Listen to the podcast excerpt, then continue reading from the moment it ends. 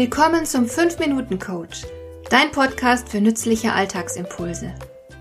Ich heiße Marion Lemper-Püchlau. Als erfahrener Coach habe ich jede Menge psychologische Tipps für dich, mit denen du leichter durch den Alltag kommst, damit dein Leben ein bisschen einfacher wird.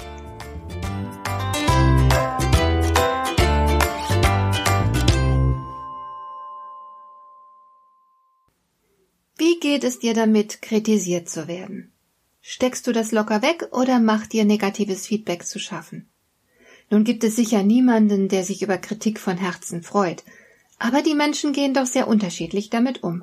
Ganz allgemein könnte man wohl sagen, in der Art, wie jemand mit der Kritik der anderen umgeht, zeigt sich seine Reife und seine innere Stärke. Tatsächlich ist Kritik ja erst einmal gar nichts anderes als eine Rückmeldung. Der andere lässt dich wissen, wie er dich und dein Verhalten wahrnimmt. Im Grunde macht er dir das Geschenk einer anderen, einer zusätzlichen Sichtweise. Er leiht dir sozusagen mal kurz seine Augen. Das ist per se nichts Schlechtes. Du gewinnst dadurch eine neue Perspektive und du kannst dich und dein Verhalten auf den Prüfstand stellen. Theoretisch kannst du etwas daraus lernen. Dein Horizont erweitert sich, du kannst dein Verhalten optimieren. Zumindest ist es immer interessant zu erfahren, wie andere dich und dein Verhalten wahrnehmen. Nun gibt es hierbei zwei problematische Punkte. Erstens sind viele von uns geneigt, die Kritik eines anderen persönlich zu nehmen. Sie ziehen sich den Schuh sofort an. Und das ist falsch. Denn der andere hat ja auch nichts anderes als seine eigene und sehr subjektive Wahrnehmung. Du kennst vielleicht dieses Zitat Wir nehmen die Dinge nicht so wahr, wie sie sind, sondern so, wie wir sind. Mit jeder Kritik an dir, die jemand äußert, sagt der Kritiker in erster Linie etwas über sich selbst aus. Wenn dir also jemand zum Beispiel vorwirft, du seist zu langsam und würdest seine Geduld auf eine harte Probe stellen, bedeutet das erst einmal nichts anderes, als dass er dir mitteilt, hey, du erfüllst meine Erwartungen nicht. Ich hatte mir vorgestellt, dass das schneller geht. Es gibt keinen Grund, dass du dich deswegen sofort schlecht fühlst. Da hatte jemand andere Erwartungen als du. Na und? Das ist doch normal. Warum sollte die Wahrnehmung oder Erwartung eines anderen Menschen für dich der ausschlaggebende Maßstab sein?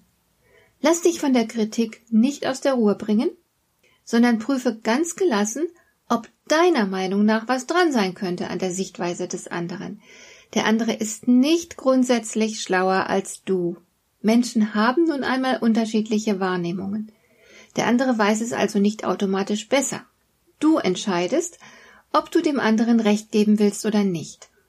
Zweitens besteht ein Problem darin, dass Kritik oftmals weder wertschätzend noch konstruktiv geäußert wird. Der andere lässt deutlich erkennen, dass er nicht zufrieden ist und er gibt dir die Schuld daran.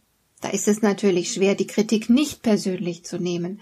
Vor allem Menschen mit wenig Selbstachtung und Selbstvertrauen laufen hier Gefahr, dass sie Kritik sehr persönlich nehmen. Und sie sind dann entweder furchtbar geknickt oder sie schlagen gleich zurück, um sich zu schützen und zu verteidigen.